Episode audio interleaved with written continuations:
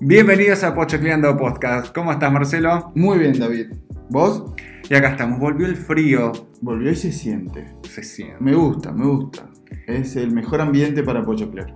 Lo mejor. Bueno, igual les contamos a los que están del otro lado que estamos con barbijos cuidándonos, así que si nos escuchan medios raros porque nos estamos cuidando también haciendo este podcast. Exactamente.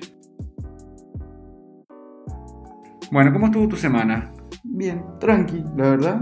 Sin mucho movimiento, eh, con más tiempo para poder pochoclear. Así que. ¿Se te arregló el internet de la otra vez? Se acomodó, por suerte. Así que. Bien. Genial. Bueno, el mío también complicado, porque ahora no solamente estoy viendo Netflix, series y películas, sino que también estoy leyendo. Así que me divido un poco entre lectura y pelis. Así que este programa está un poco más orientado hacia tus consumos pochocleros. ¿Qué trajiste para esta semana? Esta semana vi una de las nominadas al Oscar, no me acuerdo si ganó, porque realmente no los vi a los Oscar. ¿Cuál? El sonido del metal. Eh, sí, ganó una. Tenía varias nominaciones. Creo que incluso hasta mejor película, pero sí ganó eh, mejor sonido. Ah, sí, bueno. O sea, da- Me- es medio como que va por ahí. Un drama bastante picante, me interesó fuera de lo común, algo que uno no se da cuenta de lo que del privilegio que es escuchar a veces. Ah, cualquier sentido. Fue- sí, totalmente, totalmente. Esta específicamente habla de- de- del oír Ujú. y es eh, bastante fuerte, pero te deja esa sensación de decir, Te deja el mensaje de te deja ese mensaje claro, claro, claro, como que te, que te sentís en esa situación de privilegio, decís, uff, qué fuerte, qué, qué, qué, qué- difícil que puede llegar a ser en otras condiciones. ¿no? O sea, más allá de todos los problemas que tiene uno en la vida, es afortunado porque. Exactamente, totalmente. Bueno, que es de Amazon, ¿no es cierto? Porque a mí me aparece en Amazon, Amazon. Drama, del año pasado. Sí. Un poquito, quizás, es de dos horas, pero no se siente larga en ningún momento. ¿eh? Como todas La las verdad, películas de ahora. Sí, ¿no? La verdad que sí. Bueno, esta película se centra en la historia de Rubén, que el actor es Reed Ahmed. Tiene facciones de turco, así. No sé, no sé, no lo Es- conozco a él, al, act- al actor, digo, no, no, no me acuerdo de haberlo visto en otro lado. No, yo tampoco. Para Pero mí fue una revelación y bien. Hay un ¿eh? montón de actores nuevos dando vueltas. Sí, sí, siempre. Que dado este, este dramón, eh, le da la oportunidad de también de mostrarse. De cobrar notoriedad, sí. Claro. Bueno, la historia de Rubén. Rubén, baterista de una banda de metal. Imagínate el sonido que escucha. Arranca la película casi aturdiéndote. Y Mm. eh, en una banda en la que está con su novia, Lu. Que su novia Lu es Olivia Koch. No sé qué. no sé, me parece que la sacás. Pero ellos van, están de gira con su banda. Tiene una casilla rodante que no sabes lo que es, te morís. Aparte que la tienen como prácticamente un estudio de sonido. Muy, muy bueno. Bueno, eh, en su gira eh, llega un momento en que él eh, empieza a sentir como, sentirse como aturdido o empieza a notar que pierde la audición. Imagínate. Justo para... un músico. Exactamente, te, dan esa, esa- te das cuenta de que su vida está en torno a la música y él empieza a perder la audición. Entonces, Pero por un problema congénito. ¿Qué pasó? ¿Sabes que no lo explican? Va al médico, le dice, mira, tenés este problema, esto no va a mejorar, esto va a empeorar, por ende, cuídate de los sonidos altos. A un baterista de música de metal. De metal. Entonces le dicen, cuídate de los sonidos altos, esto puedes llegar a tener la solución de ponerte los implantes cocleares, viste, que te pueden llegar a, a dejar... Pero son carísimos, ¿no? Hay que, hay que pagarlos. Medio como que negándose a, a su situación, llega un momento en donde la, su novia, Lu, lo lleva a una granja es como una granja de rehabilitación, pero para sordos o hipoacúsicos, porque como que él tenía todo un fondo de adicciones y complicaciones, ¿no? Él y ella también, digamos. Pero entre los dos habían podido superarlo. Entonces ella dice, no, esto, este momento de crash lo va a hacer volver a, a sus problemas. Lo lleva a esta clínica y se interna. Y ahí él empieza a desenvolverse como una persona sorda, aprender a ser sordo, básicamente y cómo se va, él cómo se va integrando a ese, a ese grupo, entendiendo también, en- como que en la granja también hay un colegio, entonces muchas actividades las tiene con los niños. Y ahí él, él se va dando cuenta de que Que la vida no puede ser tan mala, más allá de la pérdida de un, de un sentido. Exactamente. Igual cuántas batallas tiene que superar este- esta persona, ¿no es cierto? Y sí, Eh, primero porque es una persona adulta, segundo una, una profesional que ha trabajado de la música, que de un día para otro se tenga que ver obligado a dejar. claro, de es como hacerlo, si ah. a un chef eh, perdiera el sentido del gusto o el olfato, ¿entendés? Chau, le cortás la carrera. Bueno, así que eh, empieza a desenvolverse, él cada vez va mejorando, el problema es cuando él quiere volver con Lu. Bueno, tampoco te voy a spoilear todo, David, porque No, creo que la ves. De los que están del otro lado también. Así que muy interesante, muchos detallitos tiene ese. El, el pibe está todo tatuado y sus tatuajes son como súper raris. No sé, dice. Metaleros, tal vez. En el pecho, así. ¿What? Sí, sí, no sé, tatuajes medio raros. Mm. Eh, Bueno, pero la peli yo en- la pasé de largo porque pensé que era un musical. ¿No es un musical o sí? No, no, no, para nada. Es, eh, de hecho, un drama fuerte. Un drama fuerte. Sí, sí, sí. sí. Ah, no sé si tan fuerte, es un drama. Es una historia de vida que pone una problemática bastante Claro. diferente de lo que estamos, lo que hablamos el otro día, viste que salimos de estas historias del amor, del desamor, que del dinero, temas realmente que son fáciles de estar eh, relacionados, ¿o no? Sí, es un momento eh, en la vida en donde tenés que cambiar el rumbo y, y bueno, y todo lo que eso conlleva, ese tipo de crisis, ¿no? Bueno, genial. Sound of Metal Son of Metal en, Amazon. En Amazon. ¿Y tenés otra? Y tengo una más a pedido de Leo que me pidió una recomendación del tipo Corazón Valiente. ¿Te acordás Corazón Valiente? Uff, de los 90. Clásico. Si lo habremos visto en el canal 13 o en, No sé. en es otra de las películas largas. Largas Película de larga. Largas de antes. Mel Gibson, Corazón Mel Gibson, Valiente. Creo que incluso le valió, uno- le valió un Oscar por esa peli. Fue, bien pochoclera de los 90. Sí, sí, sí, sí, película que podías ver varias veces. ¿Y por qué la traes a colación? ¿La pidió Leonardo? Un oyente. Claro, un oyente nos pidió una recomendación y me dijo, mira, esta película me encanta, quiero algo de ese, de ese tipo. Y hace poco, en el 2018, en Netflix, original de Netflix, estrenaron Legítimo Rey. La película trata sobre, sería como el momento histórico que continúa Corazón Valiente, ¿La secuela de Corazón Valiente sería? Por decirlo de una forma, en realidad no son secuelas, no son del mismo director, no, no están conectadas, no están los mismos personajes, aparte son hechos históricos, son películas basadas en hechos históricos. Tampoco te diría que es la secuela porque, por ejemplo, hay, hay personajes, el personaje que es Robert De Boer, que, es el, que va a ser el personaje principal de esta peli, es el que lo traiciona y lo muestran más de una manera media chota en, en- en Corazón Valiente. Lo muestran como un traidor. Es el forrito que el padre era, que era como leproso así, y como que le iba envenenando la mente, y es el que lo termina traicionando en Corazón Valiente. No, pues es que estoy tratando de hacer memoria de Corazón Valiente, pero no. Me imagino, me imagino que era la clase de, de guerrero que incita a su pueblo a independizarse o algo por el estilo. Porque yo me acuerdo que era una película de muchas batallas y demás. Bueno, en el contexto histórico en donde muere el rey de Escocia, Ujú. sus nobles, enemistados, digamos, todos querían el poder, van y le piden a Eduardo, rey de Inglaterra, Ujú. que les ayude a elegir el sucesor.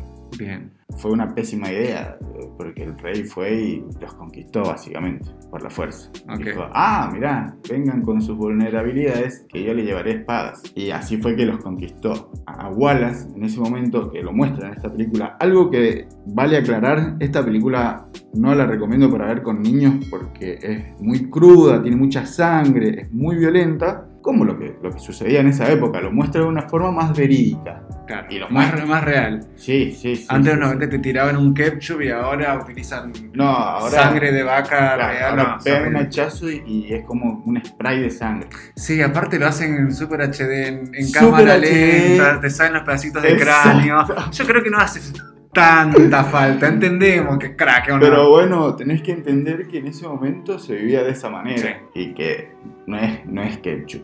Y que la guerra es cruda, y, Y, eso sí, exactamente. De hecho, a Wallace, cuando lo atrapan, no lo matan. no solo lo matan, lo torturan, lo matan, lo despedazan Ah, y lo mandan a distintas partes de Escocia de manera eh, ejemplificadora. bien. Sí. Lejos de ser un Martin, miren señores, aquí tienen un pedacito para cada uno. ¿Quieren lo que es sacrificarse Ahora, por una sádico- sádicos eran los de antes, ¿ah? Y sí, sí, sí, sí, sí, tenían más tiempo. No tenían tele, no pochocleaban. Tal cual. Entonces se notaba. Sigue su historia. El que, que va a ser de Robert de Bruce es Chris Pine, que estuvo en. Es reconocido este pibe. Es reconocido, súper hegemónico. Y la rompe, David. ¿Sí? Muy bien, sí, sí, sí, me gustó muchísimo. Es, un, es un actor que comenzó de joven a hacer películas eh, adolescentes y se ve que ha crecido y ha crecido bien. Sí. Él, él estuvo en La Mujer Maravilla, estuvo en Star Trek, estuvo en varias. Estuvo en Star Trek, eso es cierto. Bueno, entonces muestran cómo él, eh, tratando de recuperar el, el trono, porque obviamente la corona inglesa estaba pidiendo un montón de, de impuestos, le estaba pidiendo gente para, su- para sus ejércitos, y los escoceses que ya venían de sostener una guerra durante como ocho meses, eh, no, ocho meses, ocho años de rebelión, eh, ya estaban, viste, rotos. Provoca ese malestar que se paren en armas. Entonces empieza a tratar de reclutar los demás clanes de escoceses. El otro que tenía mucho poder como él era John Conwyn, si no lo menciono mal, al que cuando va a pedirle su apoyo, el otro le dice, no, papito, te largaste solo, ahora cuando a vos te maten, yo voy a ser el rey de Escocia. Y lo mata en una iglesia. Así comienza a ver. Claro, era, era mucho lo que estaba en juego, entonces Estaba en juego todo, era matar o morir. Esa era la situación. no había aliados. Sí, exacto. El tema es que él empieza, viste, a, a cada vez teniendo más enemigos, por decirlo de una forma. Empieza en esa cruzada interna para tratar de generar ese liderazgo para poder enfrentarse a... Pensar que en ese tiempo los ingleses eran una milicia muy fuerte. Todo empieza de a poquito, cada vez se va, reclutando más gente. En eso le secuestran a la señora y a la hija, la nueva señora, estaba casado en segundas nupcias. Muy bien. Me gustó eso. Elegancia. Con una sobrina del rey, obvio, porque viste que en ese tiempo se usaba mucho eso de no, vení, vos casate con mi sobrina, así nosotros Tengo unos planes todo bien". para la corona, Era medio así. Así que en ese tongo él se casa con la sobrina, a la que aparentemente amaba y estaba todo bien. Ella era súper amable con su hija de su matrimonio anterior y también era amable con su pueblo. Entonces eh, él sigue con esa búsqueda hasta que, bueno, empieza a sumar gente a- en pos de su liderazgo y de su... Y de su, Su campaña hacia la victoria. Exactamente, lo empiezan a seguir hasta que, bueno, todo desenlaza en su batalla final. Con Que debe ser seguramente la más sangrienta. Son 10 minutos de 10 batalla hermosa, en un, medio en un pantano, porque encima el tipo era un estratega de los que ya no vienen. Y encima los paisajes Muy claro. son hermosos. Todos los paisajes son terriblemente hermosos y también la vericidad que te genera el hecho de que ellos están, bueno, lo que siempre te digo de su vestimenta, los castillos, hasta las carretitas parece que las trajeron de, de 1300, ¿entendés? Y hacen unas dos horas de película excelente. La verdad que la vi, la terminé de ver ayer y todavía siento un poco El olor a la sangre fresca. No, no. sangre y barro, señor. Escuchame, para entonces. La peli se llama Se llama Legítimo Rey, Legítimo Rey está en Netflix. y vendría a ser como una pseudo secuela de Corazón Valiente, la película protagonizada por Mel Gibson en los 90. Exactamente. Muy bien.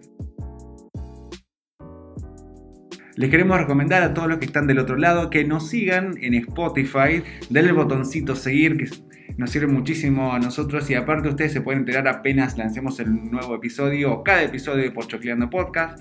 También nos pueden seguir en Twitter en Pochocleando Podcast, nos pueden seguir en Instagram también y por supuesto nos pueden escuchar en cualquier plataforma de podcast disponible. Bien, Marcelo, yo traje una especie de recomendación de película que quiero que lo debatamos. ¿Puede ser? Sí, por supuesto. Genial. La película se llama Descuida, yo te cuido. Está en Netflix. fue lanzada en, el, en este año, en Sí, febrero. ahora hace poco porque me la estaba recomendando. Es súper nueva. Esta actriz que se llama Rosamund Pike, que es la que yo hablé hace unos episodios atrás que hizo Madame Curie, Ah, sí, sí. tiene varias pelis. Es más, ahora está por lanzar otra. Si ustedes se fijan en lo próximo de Netflix, aparece una nueva película de esta, de esta chica. ¿Y sabes también quién más sale? ¿Viste Peter Dinklage, el de Games of Thrones? No, Ah. él es un actorazo. Es una. Pero también tiene esa cosa de comedia, o sea. eh, ¿Te acordás de la película Pixels con Adam Sandler? Sí. Bueno, es bastante comedioso este actor. Bueno, Yo me acuerdo de una que eh, es de un velorio. Sí, muerte en un Ahí funeral, güey, Muerte en un funeral. La versión británica. La versión británica, sí. original Es muy gracioso. Bueno, esta peli, eh, Descuida, yo te cuido, está dirigida por Jace Blakenson. y Es una peli de suspenso.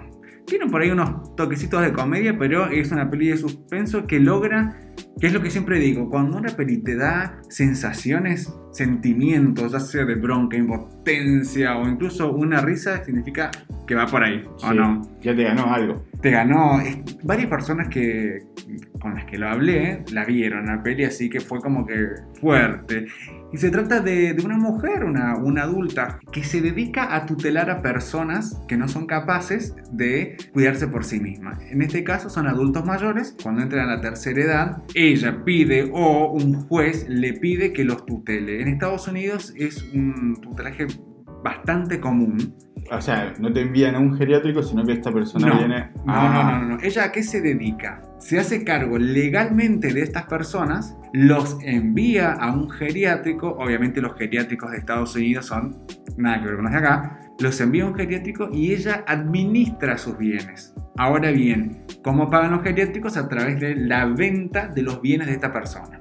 Y ella, obviamente, al ser tutora legal de esas personas, vendría a ser la propietaria de esos bienes, ¿no es cierto? Claro, puede, puede hacer con ellos lo que se les canta. Generalmente los vende, pero busca personas vulnerables. vulnerables, exactamente. De esto, ella arma un negocio. Ella tiene una pequeña empresa que se dedica a reclutar a, a personas mayores Claro. indefensas, ¿no es cierto? Vulnerables. Esta es una chica ambiciosa, es- tiene una relación con una mexicana que es divina, es una, una chica muy, muy linda, ahora justo no me sale el nombre. Pero ella arma de esto un negocio. ¿Y en qué sentido arma un negocio? Porque genera toda una estructura que le va a permitir hacer esto. Ella quiere ser millonaria a toda costa. Una, una chica muy ambiciosa que la pasó mal de, de joven. Entonces ahora quiere, lo quiere todo. Sufrió una persona- carencias. claro. eh, una persona muy tenaz y quiere compensar cosas que le pasó en, en el pasado, ¿me entendés? Y quiere demostrarse ella misma que es más fuerte que todo y que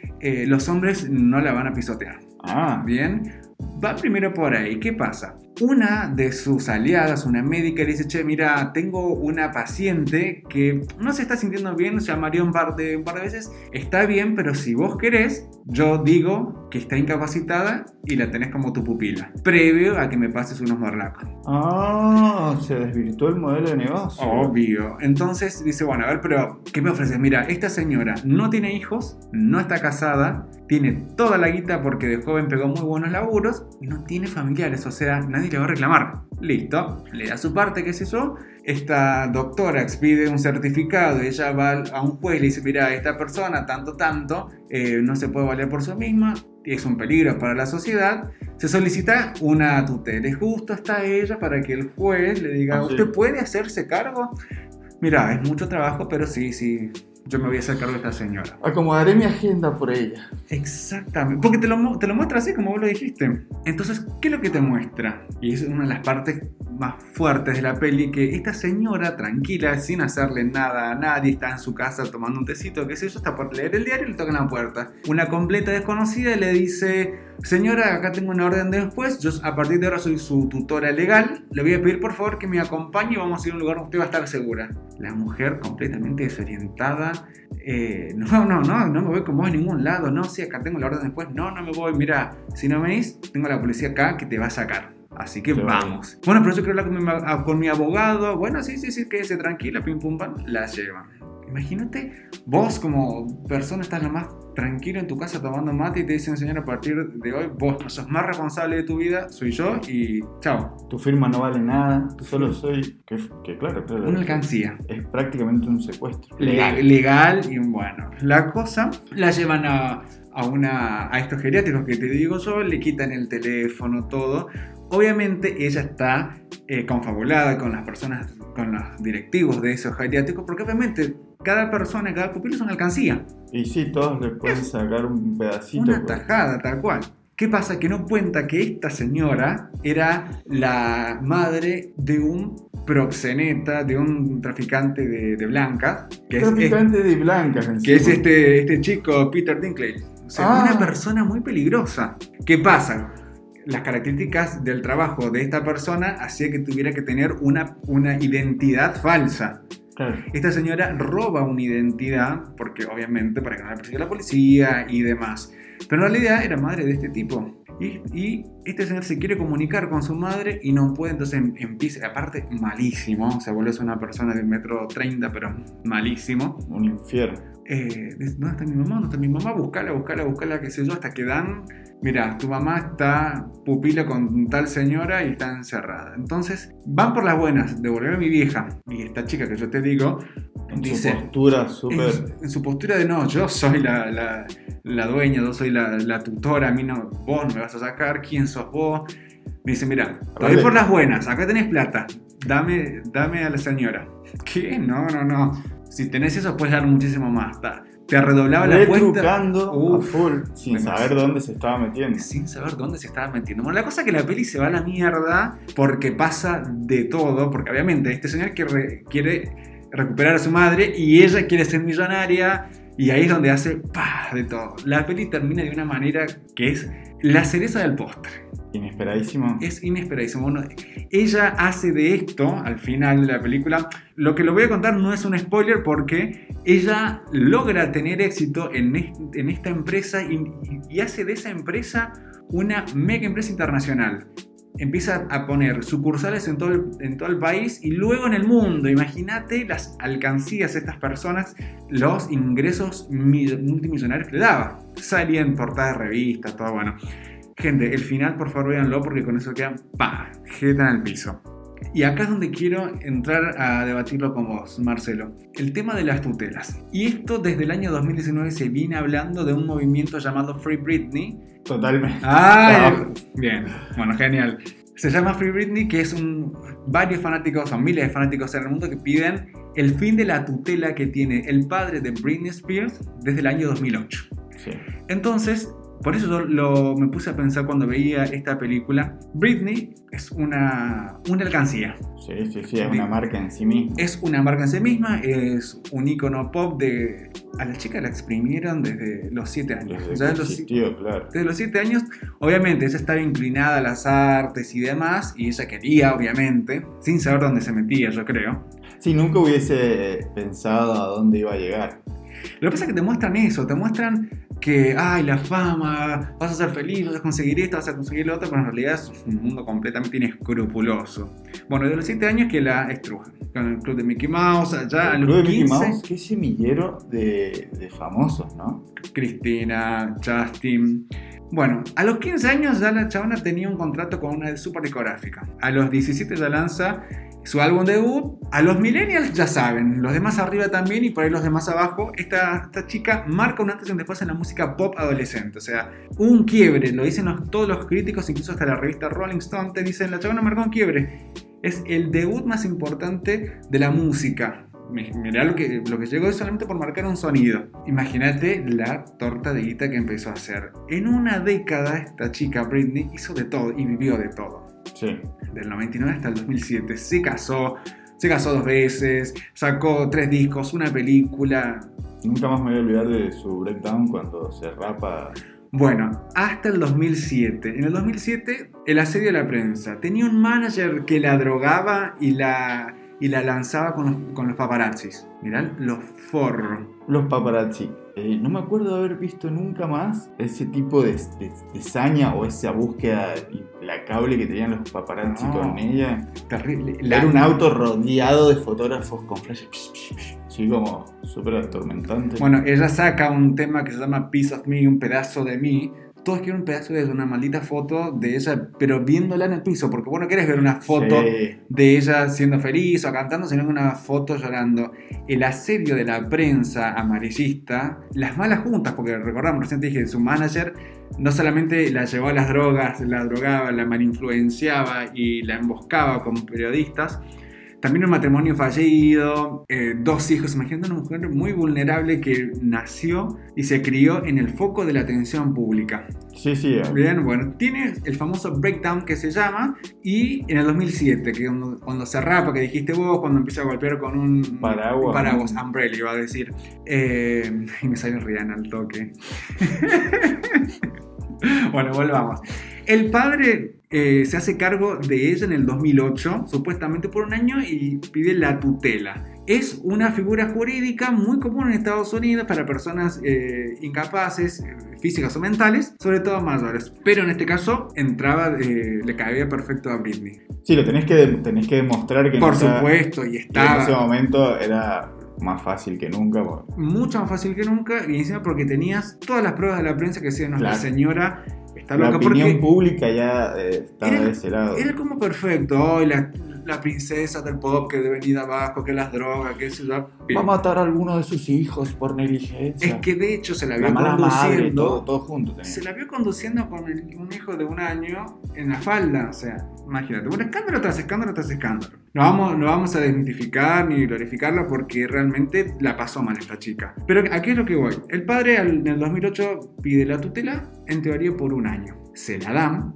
y se hace cargo de todo. De su carrera, de, su, de sus finanzas, de sus asuntos personales y sus asuntos de salud. O sea, Creo que no puede tomar un avión. Exactamente. Y va a ser por un año y se extiende hasta el día de la fecha. O sea, ya más de 13 años. A todo esto, y empiezo a armar esta historia que, que te quiero decir, negocio, ya, el padre por este trabajo empieza a cobrar anualmente 130 mil dólares. Que vos decís, podrás pensar que es, es poco en relación al plata que tiene, pero es un montón de guita. Es un montón. Es un montón de guita anual, sobre todo en Estados Unidos, ¿bien? Entonces, ¿qué, qué pasó con ella después del 2008? Siguió laburando, o sea, estuvo internada, se internó, hizo como una rehab, una rehabilitación, Sí, sí. pero lanzó discos, participó de programas como jurado, hizo giras mundiales, incluso una residencia en Las Vegas. Entonces uno podría decir, bueno, la tutela funciona porque bajo las alas del padre, como que reencaminó su carrera, que estaba mal que mal el foco puesto en las cosas malas, en la prensa amarilla, y en realidad con el padre empieza a retomar, no vuelve a ser la Britney que Hit Me Baby One More Time, pero realmente como hacía, se, siguió laburando y siguió Reimpulsó vendiendo. su carrera. Y recursó su carrera. Bueno, funcionó, uno podría decir. Entonces como que las aguas se aplacan, no se hablaba mucho del tema, se sabía que seguía bajo la tutela del padre, pero la narrativa alrededor de ella ya estaba controlada, no sé si se entiende. ¿Qué pasa? En el 2019 todo cambia. A principios de 2019 decide parar la residencia de Las Vegas. Recordamos que la residencia de Las Vegas es eh, ella se instala en Las Vegas a hacer eh, shows semanales. Entonces vos eras fijo, ibas a Las Vegas y podías ver un show de, de Britney. Ahí es cuando la prensa dice, bueno, ¿qué onda? ¿Qué está pasando de vuelta? Por, dicen, ¿por qué para la residencia? Eh, por eh, los problemas de salud del padre le afectaron su salud, así que decidió tomarse un tiempo. Y la internan nuevamente en una clínica psiquiátrica. Cosa que prende luces de, alerta por todos lados, sus fanáticos se empiezan a preocupar, ¿qué está pasando? Entonces sale un ex trabajador de la tutela que trabajaba con el padre y dice, mira, denuncia a los medios que el padre tenía comportamientos abusivos hacia ella. ¿Bien? Y empiezan a salir todas las teorías conspirativas o no de que realmente Britney está presa. No solamente está presa, la drogan, la controlan, ni siquiera controla su Instagram. Es una teoría conspirativa que ella no maneja su Instagram. Claro, por no más que vos la ves, forma de, de, de, de comunicarse comunicarse. por sí misma. es que no puede, Sin filtros, digamos. no puede, no puede dar entrevistas, no puede hablar sobre Claro, la la, tutela, sabía que no. nada. Nada, nada. Entonces, ahí como que comienza. Sale de, de rehabilitación y ya la madre, Lime Spears, vuela hacia Los Ángeles a ver, bueno, ¿qué está pasando con mi hija? ¿No es cierto? Va, va hacia la justicia, pide informes, pedidos de informes sobre la tutela de la hija y va con, va con, perdón, Britney va con su madre y su padre y van a eh, petición ante un juez para revisar esa tutela y para sacarlo porque empiezan a ver cosas raras. El juez le dice, no, no lo vamos a hacer, pero le vamos a dar un abogado para que se empiece a defender. Este, este abogado, que la corte se lo da, o sea que es externo a eso, se llama eh, Sam Ingham. ¿Qué es lo que quiere ella? Sacar al padre de, de la tutela. Ella quiere seguir en, eh, bajo la figura de la tutela. Pero Todavía no se sabe por qué, porque no sale de la palabra de ella, sino que su abogado dice, eh, y que la tenga Jodie Montgomery. Jodie Montgomery es la persona que se ocupó de eso mientras el padre estaba mal. Ah, Bien, una persona que, en la que Britney confiaba. O confía. claro. Bien. Bueno, aquí voy y por esto lo, lo indexo con, con la película. Lo que es el negocio. Recién le dije que Britney es una mina de oro en bruto. El padre se ha enriquecido a, a sus expensas. Pero mira esto. El abogado que cobra 10 mil dólares semanales por defender a Britney, ¿no es cierto? Imagínate lo que va cobrando desde el 2019 en adelante. ¿Qué hace este señor? Aplaza. Cuando se tiene que presentar, aplazamos. Cuando se tiene que presentar, aplazamos. Si no es por problemas técnicos, porque se acorta el internet justo, porque no se presentan las cosas y demás. Ahí ya tenés un, tipo externo que la exprime. Este, este año, después de tantos aplazos, qué sé yo, ¿qué pasa también en este año, el 2019? El ex de Britney Spears denuncia al padre por abuso físico contra su hijo mayor, contra su nieto mayor en realidad. Claro. Entonces, eh, un juez da una orden de restricción del padre que no se puede acercar a los nietos y de esta forma el padre dice, bueno, para, yo me despego, voy a ser solamente tutor de Britney en lo que es materia financiera y voy a dejar a Jodie Montgomery que se va a encargar de la salud de Britney y sus aspectos personales. Bien, y con eso Britney consigue el 30% de la custodia de sus hijos, al menos Una victoria. Una victoria. Y aparte porque saca un poco al padre, pero su padre estaba en lo que más le importaba, o le importa, que es por supuesto el dinero. La billulla. La billulla, exactamente. Entonces, bueno, siguen las peticiones, eh, sale a la luz un documental del diario New York Times en conjunto con Fox, que se llama Framing Britney, donde muestran realmente cómo todos, todos, todos nosotros eh, fuimos parte de esta, de esta caída de esta, de esta princesa, porque o consumías su música o consumías la mierda que te daban los, Ay, los medios de comunicación. claro. Y yo me pongo a pensar, y por eso hay un meme que dice, te pedimos disculpas, Britney, we're, sorry, Britney. Porque realmente todos estamos, uh, viste que se peló. Y en ese momento era como, como que seguías más eso, ver cómo chocaba a alguien que famoso y exitoso. Es la típica, eran otras épocas. No, no, Sí, sí, eran otras sí. épocas. Y todos estamos, uh, la loca de Britney, ponele. E incluso muchos eh, famosos empezaron a sumarse a este proyecto. Primero de pedir disculpas y segundo de, apoyar, ¿no es cierto? Que hasta incluso el mismo Justin Timberlake, eh, lo, después de este documental, lo bombardearon en las redes para que pida disculpas porque él también eh, formó parte de esa mierda. Él dijo que él había desvirgado y que la había engañado y demás. Obviamente, en estas narrativas machistas, la mujer siempre es la que queda mal parada. Sí, Le- sí, le hizo sí, mierda, le hizo mierda Capitalizó algo en co- a costa de. El, de macho, imagínate, ah, a Britney, pim, Ah, pum, soy el más mejor. Bueno, la cosa, y, y ya que no estábamos terminando, es que ahora un juez le dijo, bueno, no lo vamos a sacar a tu padre de la tutela, pero sí le vamos a dar el cotutelaje. Va a haber una empresa, una empresa financiera llamada Basement Trust, que va a ser la cotutora junto con tu padre de lo que son las finanzas.